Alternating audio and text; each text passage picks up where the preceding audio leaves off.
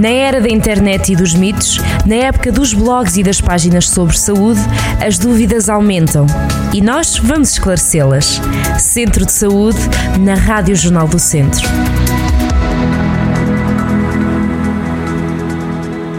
Sejam muito bem-vindos a mais um Centro de Saúde. Desta vez vamos falar sobre crianças, sol, praia e calor. Bom, o verão chegou e é sinónimo de férias, de praia, calor, convívio e passeio, mas também pode ser de escalões, renites alérgicas ou intoxicações alimentares. Vamos ficar então a saber mais sobre cuidados a ter com saúde infantil neste verão. Vamos ter connosco a doutora Ana Marques, doutora médica na CUF em Viseu. Doutora, bem-vinda. Como está? Muito bem, obrigada. Tudo bem consigo? Tudo bem, consigo. Também tudo ótimo. Doutora, então começamos por esta questão que tenho aqui para si, que é a necessidade então, que é mais uma questão de quase retórica, não é? O caso de dizer-lhe, perguntar-lhe se é necessário então ter cuidados redobrados com as crianças no verão e porquê, não? Bem, com as crianças há que ter cuidado todo o ano, não é? Sim. Porque eles são, são imprevisíveis. Uh, no verão, o verão sendo um tempo com bom tempo, convida às atividades ao ar livre e então aí as crianças andam mais soltas, andam mais ativas, logo propiciam-se os acidentes e, e, outras coisas e a exposição ao sol, portanto há que ter, muito, há que ter algumas medidas preventivas no verão para, para o verão rimar com diversão. Exatamente. É? Portanto, há que apostar na, na prevenção. Se os, todos os pais têm, têm cuidados com os seus filhos durante todo o ano, no verão, em, onde muitas vezes se, se planeiam férias, se vão para locais fora do, do, do, conforto, não é? da sua zona de conforto, onde em ambientes menos controlados, mais cuidados têm de se ter com, com as crianças e quanto mais pequenas, maior o risco, não é? Sim, senhor. Não têm... Sim, senhor. Doutora, então pergunto-lhe quais são as doenças mais comuns nesta altura? Bem, uh, nesta época do ano há, uma, há um aumento, por exemplo, das gastroenterites, das intoxicações alimentares, a, a salmonela, muitas vezes devido aos piqueniques, às refeições ao ar livre, onde se levam por vezes alimentos que em termos de segurança alimentar uh, podem deixar alguma coisa a desejar, como os molhos, as, os bolos com cremes, muitas vezes os alimentos não estão bem acondicionados e podem haver muitas gastroenterites, isso é comum, tanto em crianças como em adultos, não é? É um, é um dos motivos mais frequentes de ida às urgências. Outras doenças são, por exemplo, um, as irritações na pele, que na, na, numa altura de calor o, o suor em contato com alguns produtos, até os protetores solares ou outros cremes ou, ou, ou detergentes de roupa, podem, podem aumentar em crianças já de si propensas, propensas a alergias cutâneas, podem uh, ser mais, uh, ter mais irritações cutâneas. Na continuidade disso, as picadas dos insetos, que são muito comuns nesta altura, portanto, daí a importância do uso de repelentes uh, e podem, podem -se provocar uma reação só local ou então uma complicação mais generalizada, que também, ou reações cutâneas alérgicas ou mesmo sistémicas que, que, que, que, até com risco de vida por vezes. Portanto, há que ter alguns cuidados. Outras coisas, por exemplo, as otites. Uhum. As otites existem durante todo o ano, nesta altura também são comuns por causa do, do, do uso das piscinas, de, da, água do mar, muitas vezes a água acumula-se no canal auditivo e pode ser, e, e vemos muitas crianças com, com otites nesta altura também. A insolação também, também é um problema que pode acontecer, que a insolação é causada por um distúrbio no mecanismo de, de controle da temperatura do corpo, muitas vezes quando estamos sujeitos a ambientes secos e com muito sol, isso pode acontecer e caracteriza-se por tonturas, por vômitos, por febre, por um mal-estar geral e é uma situação também grave. Depois temos a, a, desidratação também, não é? A desidratação porque há uma maior perda de calor e nesta altura é muito importante o aumento da, da, da ingestão de água para evitar estas coisas. Temos as, as alergias que já falei, as cutâneas, portanto já falei das irritações da pele, os acidentes, os acidentes que são ainda das maiores, que não, é, não são doenças, mas que também são. Exato, são, são, bastante, comum, são bastante comuns, não é? Nesta altura. Ah, sim, porquê? Porque os miúdos já não estão, não estão fechados em casa, não é? Uh, vão andar de bicicleta, vão andar a correr, vão andar a mergulhar, vão andar a, pronto, vão andar a fazer aquilo que, que todas as crianças devem fazer e as coisas e os, e os acidentes acontecem. Daí muitas vezes, daí ser importante o uso dos capacetes. Ainda vemos em muitos, muitos adultos a darem um mau exemplo de andar em bicicleta sem capacetes, portanto, o uso de capacetes na, quando se anda de bicicleta, um, o cuidado onde os miúdos andam a brincar, pronto, e um, por exemplo, e há uma coisa muito importante, uh, quando mandam mais ao ar livre, então no campo, por exemplo, a questão dos poços, uhum. das ribeiras, os muros ainda, ainda acontece, cada vez menos, felizmente, mas ainda acontecem muitos acidentes e por vezes com um desfecho muito triste. Portanto, é preciso ter cuidado. As quedas com os traumatismos cranianos, as feridas, os cortes, não é? tudo que, tudo que leva à atividade física é, é propensia ao risco, mas não quero com isto dizer que, que se deixe de, que os miúdos deixem de brincar, não. É muito salutar e o, e o bom tempo e o verão convidam à atividade, à diversão em família, ao são convívio. Há que ter alguns cuidados para que, que não aconteçam dissabores. E em que situações, doutor, é que se deve procurar um aconselhamento médico? Quais são os sinais? É assim, os sinais, o que nos deve levar a procurar uh, o aconselhamento médico, no caso, as crianças devem ser os mesmos que nas outras alturas do ano, não é por ser verão que se deve ir mais ao médico ou menos, portanto, que as coisas, as doenças acontecem e os acidentes, claro que nesta altura do ano existem mais acidentes, portanto posso já falar em relação aos acidentes, hum. como, como acabámos de falar dos traumatismos, por exemplo, há uma queda, há uma fratura, uma fratura tem que sempre ser vista, não é? Como é que sabemos, como é que suspeitamos que há uma fratura? Uma fratura aberta, em que se vê o osso, não há dúvida, ou deformidade, ou uma dor intensa uhum. e constante deve levar.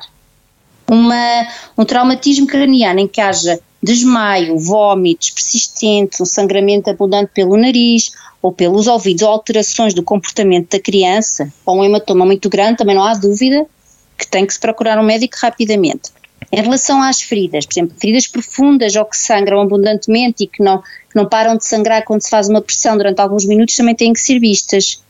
Reações alérgicas, por exemplo, mesmo que não se saiba qual foi a causa, em que haja inchaço de, da cara, dos olhos, da boca, dificuldade em respirar, vômitos e diarreia ou tonturas ou desmaios, também se faz suspeitar de uma reação grave, sobretudo quando é uma de, de instalação súbita, também se deve recorrer ao médico sobretudo depois também nas crianças pequenas, é assim, como quando estamos em ambiente de férias e maior descontração, muitas vezes a supervisão também acaba por ser um bocadinho mais facilitada, não é? Nós distraímos um bocado e pode acontecer que o miúdo pode, pode ingerir um produto tóxico ou, ou um medicamento ou qualquer coisa assim, e isso também tem que, mesmo que ele esteja bem, se foi presenciado tem que ser visto, pode ser uma coisa, pode, provocar, pode ser uma intoxicação grave quando, por exemplo, a ingestão de, de, objetos ou a colocação de objetos do nariz, na boca, sobretudo os mais pequeninos, por exemplo, pilhas e objetos cortantes ou ímãs, também têm que procurar ajuda, têm que procurar uh, o hospital. Isso no caso do, do, dos acidentes, que é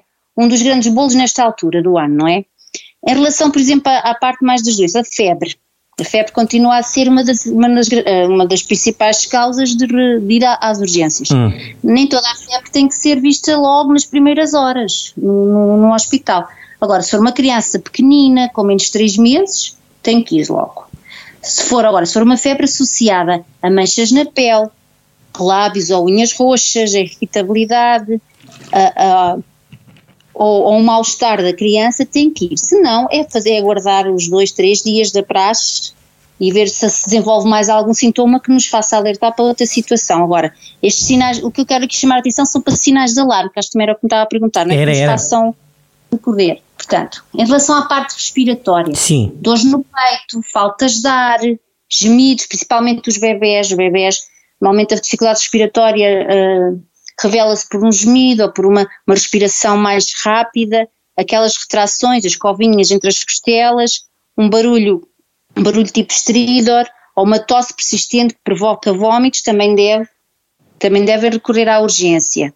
Alterações, do, pois outras coisas, alterações de uma criança ou num jovem do comportamento que não são expectáveis, por exemplo, desmaios, uma sonolência ou uma irritabilidade fora do normal, movimentos anómalos que nos façam pensar que seja uma convulsão, que nós não temos que saber o que é, mas se é uma coisa que não é normal, a perda de força muscular, a recusa, por exemplo, e nos mais pequeninos, a recusa em andar, ou o desequilíbrio, as desorientações, um, um distúrbio na, na, linguagem, na fala, dores de cabeças intensas ou que despertam durante a noite, isso tudo são sinais que, seja no verão, seja em qualquer altura do ano, nos devem fazer recorrer à urgência.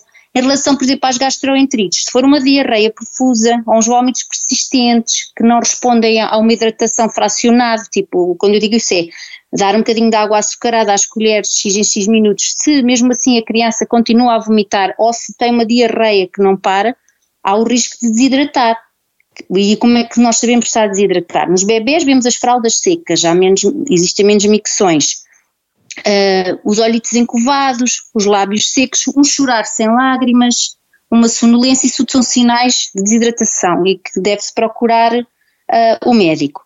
Por exemplo, em relação ao xixi, por exemplo, uma urina escura, uma dor a, a urinar, um aumento significativo de água, da ingestão de água fora do normal, também devem procurar os médicos. E depois ah, as alterações da pele, eu já falei, as manchas, um, nódoas negras que não são explicadas por um traumatismo, uh, hemorragias que não resolvem. Isso, e o que eu estou aqui a referir já agora, se sim, me permite, sim, sim. São, são indicações que, estão, que, que se os pais quiserem e devem consultar no site da, da Sociedade Portuguesa de Pediatria, há lá uhum. uma secção com, com, com, indicações e dicas para os pais.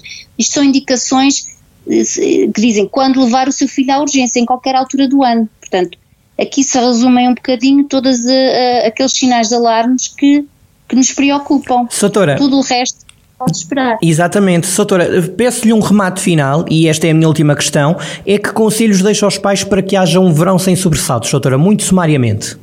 O verão sem sobressaltos é um verão em que, se, em que quando se tem crianças na equação, em que se tem que apostar na, na prevenção, portanto, planear o sítio para onde se vai, ou seja um piquenique, seja uma viagem, uh, ter, estar atento, ter alguns cuidados no que concerne, por exemplo, à alimentação e à hidratação, portanto, ter cuidado na confecção dos alimentos, ter cuidado na, na, oferta, estou a falar isto em período de calor, na uhum. oferta de água eh, constante, ter, eh, portanto, ter cuidado nessa parte. A alimentação e hidratação, logo aí vamos evitar algumas destas doenças que eu referi antes, não é?